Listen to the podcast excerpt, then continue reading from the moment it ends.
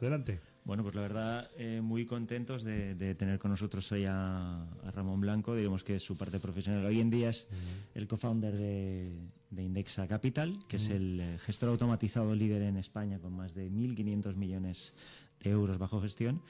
Y además de Big Water Funds, que es una gestora de capital riesgo que invierte en empresas no, no cotizadas. De Ramón podemos decir eh, que lleva toda la vida en el mundo del emprendimiento prácticamente. Ha vivido la etapa de las .com a principio del 2000, ha sido emprendedor y ahora es, es, inversor.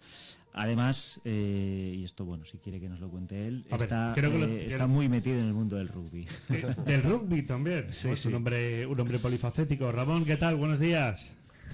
Días y muchas gracias por, por invitarme. Eh, pues fantástica presentación, ¿no? Creo que ha hecho Manu en relación con toda la actividad y los fans y en definitiva también el mundo de la inversión, que está vivo, ¿no? Que es lo importante.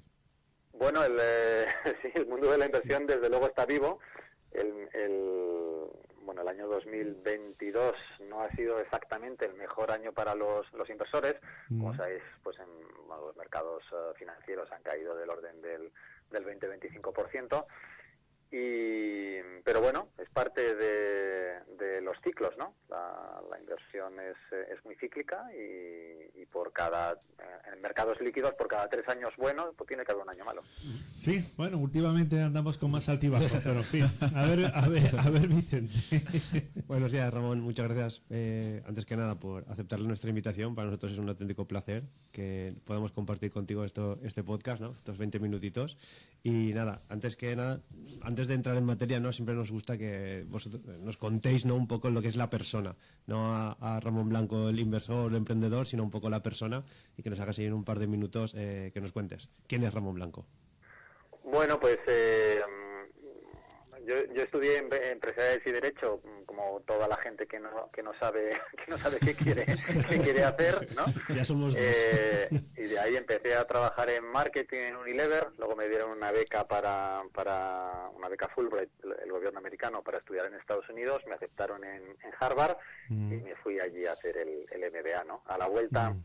quería cambiar de, de sector a, a, finanzas, trabajé en, en, banca de inversión en el Santander, hasta que en el año 99, en el siglo, en el siglo XX... Qué lejos queda ya, ¿eh?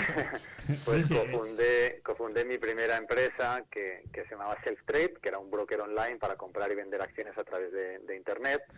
Era un modelo de negocio en que lo que hacíamos era eh, pues descontar el 80% las, las comisiones, ¿no? Hay un detalle, Ramón, si me permites, que me acuerdo que pegándole un vistazo a, bueno, pues un poco a tu magnífica trayectoria, uno de los detalles que aportáis vosotros es en el ámbito, por ejemplo, del e-commerce.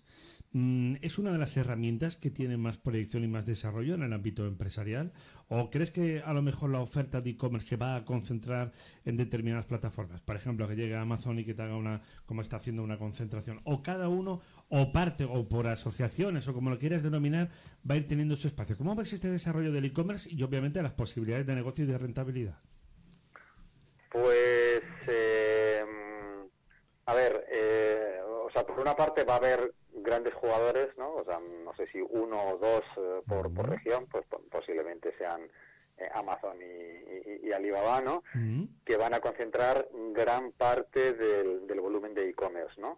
Pero, sí que pienso que luego va a haber especialistas verticales que van a poder competir con ellos, ¿no? Para entendernos.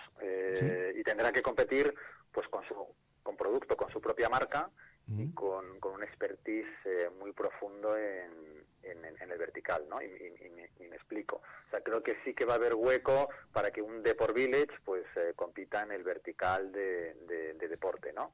Eh, ¿Cómo lo va a hacer? Pues, pues con su propia marca y con, y con un surtido y con unas recomendaciones y con un contenido, pues, mucho más profundo que, que el que tenga Amazon. Esa es mi visión. A ver, hermano, sí, sí, lo has dejado muy claro. Muy es que es uno de los temas que, lógicamente, como sabes, están muy candentes y sobre todo cuando hablamos del proceso de la digitalización ¿no? de, las, de las empresas. Antes hablábamos del pequeño comercio, en fin. Muy buenas, Ramón, ¿cómo estamos? Hola, ¿qué tal? Buenos días. Pues, oye, eh, simplemente me gustaría que nos contaras eh, qué, es Big Water Funds realmente, más allá de lo que pone vuestra página web, eh, cómo, cómo surge la idea, porque al final no estás tú solo, sois, sois varios y de los principales eh, referentes a nivel de inversión en el ecosistema nacional. ¿Cómo, qué, es Be Funds? Funds es una, es una gestora que lo que hace es que invierte en un activo particular, ¿no? que son compañías no cotizadas en España y Portugal, compañías en general con cash flow positivo o cerca, o cerca de él y sobre todo a través de secundarios. Eh, secundarios es dar liquidez a los inversores que han acabado su ciclo en la empresa o a los emprendedores que quieren diversificar su riesgo en vez de meter dinero en la empresa. ¿no? ¿Por qué hacemos esto? Porque bueno, invertimos en tecnología y en España y Portugal porque es lo que venimos haciendo, sobre todo François, que es mi, mi, socio, ¿no? François y una son mis socios, eh, y yo, eh, durante los últimos 20 años, ¿no? hemos invertido en, docenas de compañías de tecnología y, bueno, pues hay, hay una, una, base de emprendedores que, que, quieren que seamos sus inversores. Y, luego con cash positivo, porque paradójicamente no le interesan a los, a los fondos de capital riesgo, y, en secundarios porque, porque la inmensa mayoría de los fondos de capital riesgo en, en España y en Europa continental toman dinero público, ¿no? Y si mm. tomas dinero público, ese dinero, las bases de los concursos dicen que tiene que ir mayoritariamente a, las compañías, ¿no? Mm. Eh, no a y, lo vais a entender muy o sea el, el, titular para un político no de, ver en, en, la prensa que hemos hecho rico a Ramón Blanco que le hemos comprado las participaciones de su empresa con el dinero de todos los españoles, pues es un titular que no, se aguanta. No. Uf, eh, no me toques la fibra sensible que vamos camino de camino de elecciones. O sea que aquí esto tiene mucha recorrido. A ver, Vicente, luego tengo varias preguntas sobre lo que has aportado, que es, por cierto, muy interesante. Ramón, has hablado un poco ¿no? de en qué, qué compañías os fijáis, pero ¿Cuál es vuestra tesis de inversión? ¿no? Eh, ¿Qué ticket más o menos soléis entrar? ¿Qué porcentaje os gusta quedaros? ¿Cómo es vuestra relación con el, con el emprendedor? ¿Qué tipo de sector? No sé, cuéntanos un poco la tesis de inversión de Water. Sí, lo, más importante es que tratamos siempre de estar lo más alineados posible con los, con los emprendedores. Pues por eso pues no nos gustan cláusulas que, desaline, que desalineen, pues de tipo liquidación precedente, antidilución. Esto es un poco, un poco técnico, ¿no? Eh, para el, pero son cláusulas que desalinean ¿no? los intereses de, los socios. Y mm, normalmente invertimos participaciones minoritarias, pues entre el 5 y el 25%. Eh, eh, tickets eh, hasta un millón de euros es lo que hemos hecho eh, hasta la fecha. Ahora vamos a hacer tickets de posiblemente hasta dos millones con un fondo nuevo que, que estamos que estamos levantando y mm, y ya os digo, siempre buscando eh, estar lo más alineados posible con los emprendedores. Tú decías antes que en el capítulo de la participación con las empresas eh, buscáis más aportar liquidez directamente a esos inversores de las empresas que inyectar capital dentro del propio, eh, digamos, la propia estructura societaria, ¿no? ¿El por qué? Porque es una manera, digamos, de ser un agente o cumplir un papel financiero pero como tú dices al final sin implicarte, no sé si decir, dentro de los riesgos de una empresa, de un modelo, y luego con esas corporates, y como apuntabas también muy bien, bueno, cuando hablamos ya de compañías públicas, para que te voy a contar, no sé si me podría valer un poco, a lo mejor el ejemplo, porque cada caso es diferente, pero por ejemplo la estrategia que tú sabes que aporta Mercadona con interproveedores, que coge, inyecta capital, luego sale, no, aquí en ningún momento formáis parte ¿no? de, esa, de ese ecosistema societario. La, la, la razón eh, vamos a ver, eh, ¿por, qué, por, qué, ¿por qué hay una necesidad de liquidez en el mercado? Porque el, bueno, pues que es un mercado muy muy líquido, muy muy líquido, muy muy estrecho el, el mercado de inversión en compañías no, no cotizadas. Eh, y bueno, cuando cuando los inversores invertimos en una compañía cotizada, no cotizada, el horizonte de salida eh, normal es de 10 años y eso yendo la, la, la sociedad bien, ¿no? Eso siendo una, una buena inversión. Eh, entonces, eh, hay muchísima necesidad de liquidez entre el año 0 y el año 10. ¿no? Mm. Entonces, primero hay una oportunidad y una necesidad de, liquidez. Y segundo, en realidad lo hacemos porque porque la inmensa mayoría de los fondos no puede hacerlo, ¿no? Mm. Y, o no puede o no quiere. Eh, y, en ese sentido, bueno, pues se, pueden obtener rentabilidades interesantes. Bueno, Ramón, eh, hablabas de lo que son vuestras tesis de, inversión, que eso sería un poco el titular, ¿no? La parte cuantitativa, lo que se puede cuantificar eh, simplemente con una hoja de, cálculo. Dicho esto, eh, ¿qué debe tener una startup para que os fijéis en ella? Esa parte cualitativa que no se ve en, una hoja de cálculo. ¿Qué, debe tener una, startup? Pues mira, en general nosotros lo que miramos es, lo más importante es el equipo, cómo, es el equipo emprendedor, tiene, está bien complementado entre los diferentes emprendedores, em, eh, tiene, los, tiene skills que son complementarios entre, entre ellos. Lo segundo que, miramos es eh, la oportunidad, y la oportunidad lo que miramos es, es, un mercado, ¿no? ¿Cuál es el mercado? Es un mercado que crece, eh, cuánto crece, es un mercado rentable, tiene mucha competencia, tiene productos sustitutivos. Eh, y cómo es la compañía compitiendo dentro de ese mercado. Eh, tiene, tiene una ventaja diferencial, esa ventaja diferencial puede ser sostenible en el tiempo o no. Y por último, lo que miramos es el precio. No, no, olvidemos que, los inversores eh, en general ganamos dinero cuando compramos barato y acabamos vendiendo, vendiendo caro. ¿no? Suele pasar. Y, y bueno, pues yo veo en el mercado muchos inversores para los cuales el precio no es tan, tan relevante, mm. eh, pero nosotros pensamos que sí lo es. ¿Cuántas inversiones soléis hacer eh, al año? Sí, eh, hemos venido, en los últimos cuatro años hemos venido haciendo unas cinco inversiones al año. Luego, Ramón, por ejemplo, en este capítulo comentamos, a la hora de seleccionar ese modelo de inversión, también en qué os fijáis. Hablabas antes, lógicamente, del capítulo de rentabilidad, también de recorrido, también de proyección. Eh, sí, eh, bueno, al, final, como te decía, lo más importante es que nos, que nos sintamos cómodos con el, con el equipo emprendedor. Ten en cuenta que cuando inviertes en, en compañías que son de etapas relativamente tempranas, eh, si los emprendedores son, son buenos, quizás se equivoquen al principio con el modelo de negocio, pero si son un equipo, un, buen equipo, pues eh, acabarán encontrando la solución modificando su modelo de negocio, ¿no? Lo que, lo que en el argot de, de, la inversión se llama pivotar, ¿no? Eh, entonces, bueno, pues eh, siempre es interesante tener, tener emprendedores muy sólidos que, que, sean capaces de cambiar el rumbo si es que hace falta.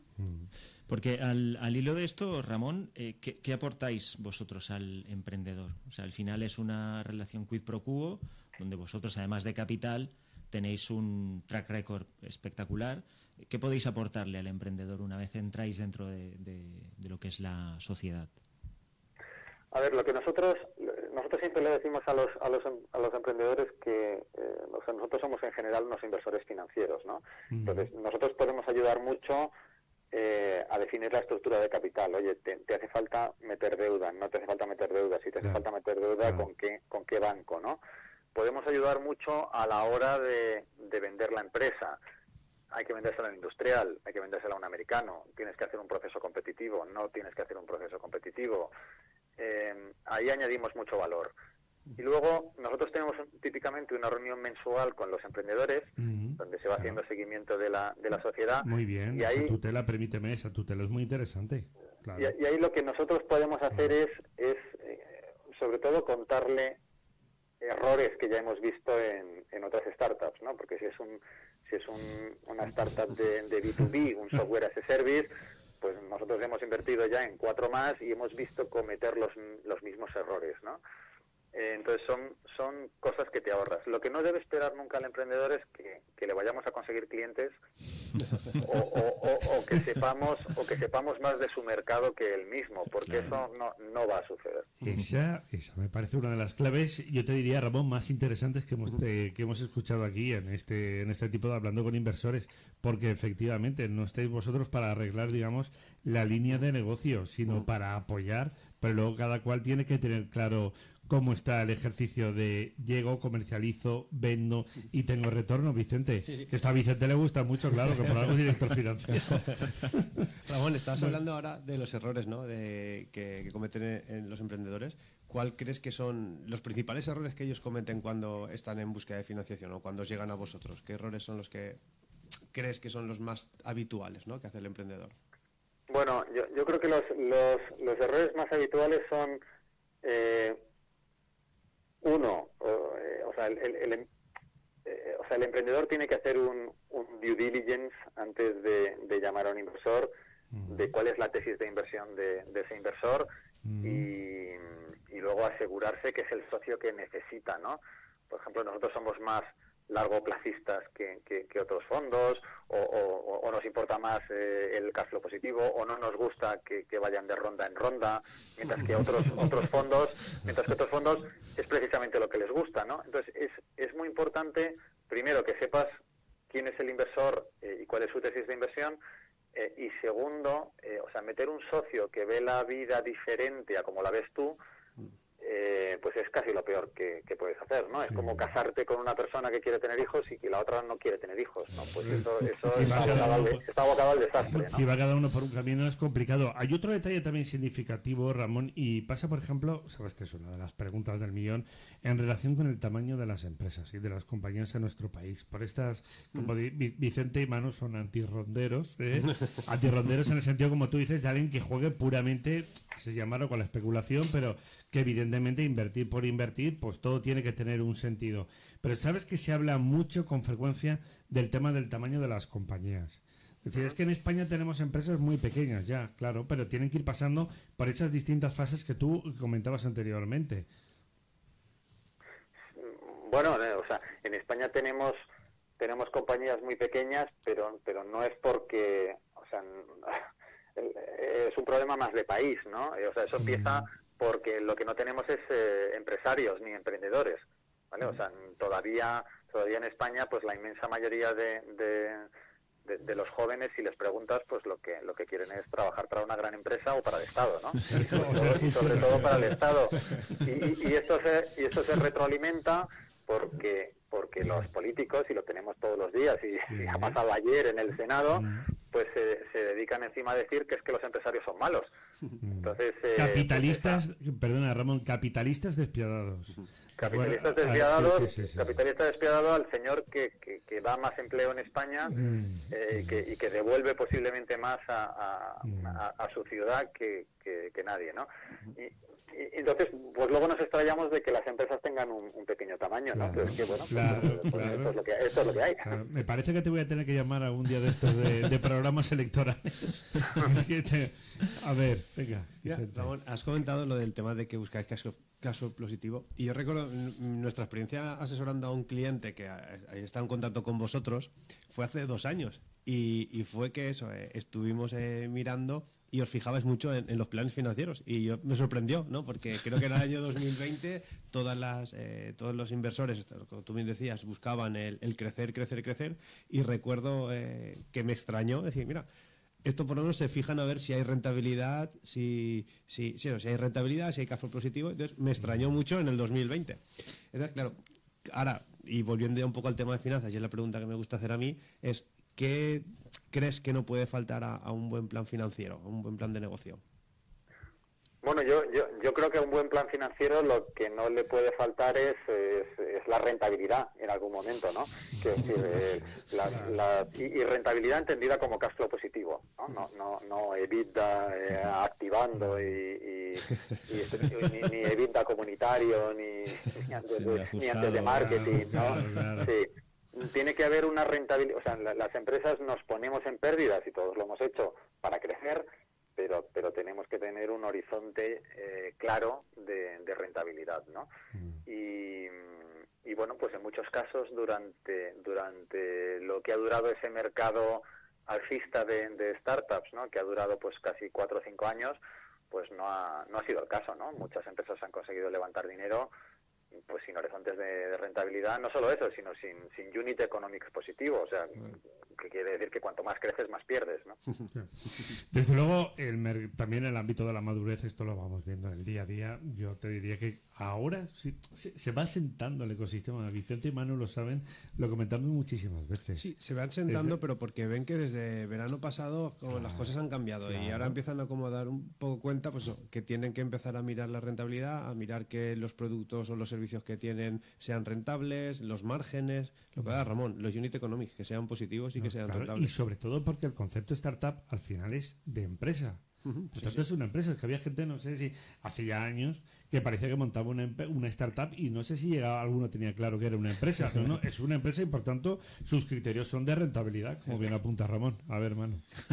Claro. No, no, la, la verdad Es es, que, que- se, ha hecho, se, es- de- se ha pasa- se ha hecho un resumen muy, muy claro. Y sí que es importante, eh, a mí me gustaría saber cómo, cómo ves tú el mercado. Sí que es cierto que época de crisis es época de oportunidades. Yo, bajo mi punto de vista, esto va a servir un poco para corregir el, el mercado. Pero, ¿cuál es tu, tu opinión, tu visión del mercado de la, de la inversión? ¿Qué es lo que va a pasar? Porque dinero sigue habiendo mucho. Fondos hay muchos y hay mucho dinero para invertir. ¿Qué es lo que va a pasar? Bueno, lo que lo que lo que va a pasar, lo que está pasando, es que eh, una parte va a ser mucho más difícil levantar dinero en el mercado en los próximos dos años, eh, dinero nuevo, ¿no? De dineros fondos. Nosotros estamos levantando nuestro nuestro un fondo ahora y bueno, pues está está duro el mercado. ¿eh? Eh, por otra parte, todo lo que se llama el- la pólvora mojada, ¿no? El dry powder, que es el dinero que se había levantado ya, que es muchísimo, eh, se va a invertir. Lo que pasa es que se va a invertir con unos criterios eh, pues menos laxos de lo que se ha hecho en los últimos 3-4 años y se va a invertir con valoraciones más bajas que es que es eh, que es muy sano, ¿no? Eh, Y tanto, a- al final tanto que es muy sano. al final, los re- lo- estadísticamente en Estados Unidos, los retornos de los inversores son inversamente proporcionales al, al dinero que se levanta en esos años en, en, en fondos. Pues porque, claro, cuanto más competencia hay, pues más altos los precios ¿no? de, de entrada. Y, y desde, ese, desde ese punto de vista, pues yo creo que, que van a ser unos años buenos eh, para invertir y que redundarán en unos buenos precios de salida pues dentro de 10 años. Yo creo de todas formas, Ramón, que para buenos proyectos y buenas ideas, pienso que siempre habrá capital. Y sobre todo para esa hoja de ruta ¿no? que tú señalabas. Es decir, todo aquel Sí. que tenga una idea que no la tenga muy clara o quede un poco difusa, ya no va a valer la etiqueta de que soy una startup y quiero montarme una startup. No. Eh, tú planteate una hoja de ruta que, insisto, lo estamos viendo en el día a día, vamos viendo proyectos cada vez más maduros. Pero que es lógico, por otra parte, es una evolución empresarial. Sí, yo, yo, yo claramente creo que en el mercado hoy no falta dinero, eh, faltan buenos proyectos. O sea, no hay, no hay, no hay, buen- no hay, hoy, hoy no hay, que, que, que sí pasaba hace 10 años, ¿no? Hace 10 años sí que había buenos proyectos que no encontraban el, el dinero, ¿no? Tenían que salir a buscarlo fuera. Hoy un buen proyecto encuentra el dinero que necesita en España sin ninguna duda. Bueno, Me, me encanta ese titular. Sí, ¿eh? Nos un titular, sí. fantástico. Venga, eh, no sé si te tienes que marchar, Ramón, o, puede- o puedes eh, aguantar una preguntita de, de Vicente y otra de, de Manu, rápidamente. A ver. Yo la- la- Sí, si son rápidas, sí. Sí, sí, rápidas, nada, nada, do- dos minutos. Una rapidita, Ramón, es cómo pueden contactar con vosotros, cómo puede, cómo puede llegar a, a- a poder en contacto con vosotros. Pues nada, que nos escriban a info arroba bewaterfunds.com. Ya. Rápida. Manu, Por mi parte, rápida, Ramón, darte las gracias y un placer hablar contigo y, y bueno, seguimos eh, hablando con inversores. Sí, señor, así es. Nada. Pues Ramón Blanco. Muchísimas, gracias por invitarnos. ¿eh? No, gracias a ti, CEO y cofundador de Big Water Funds. Venga.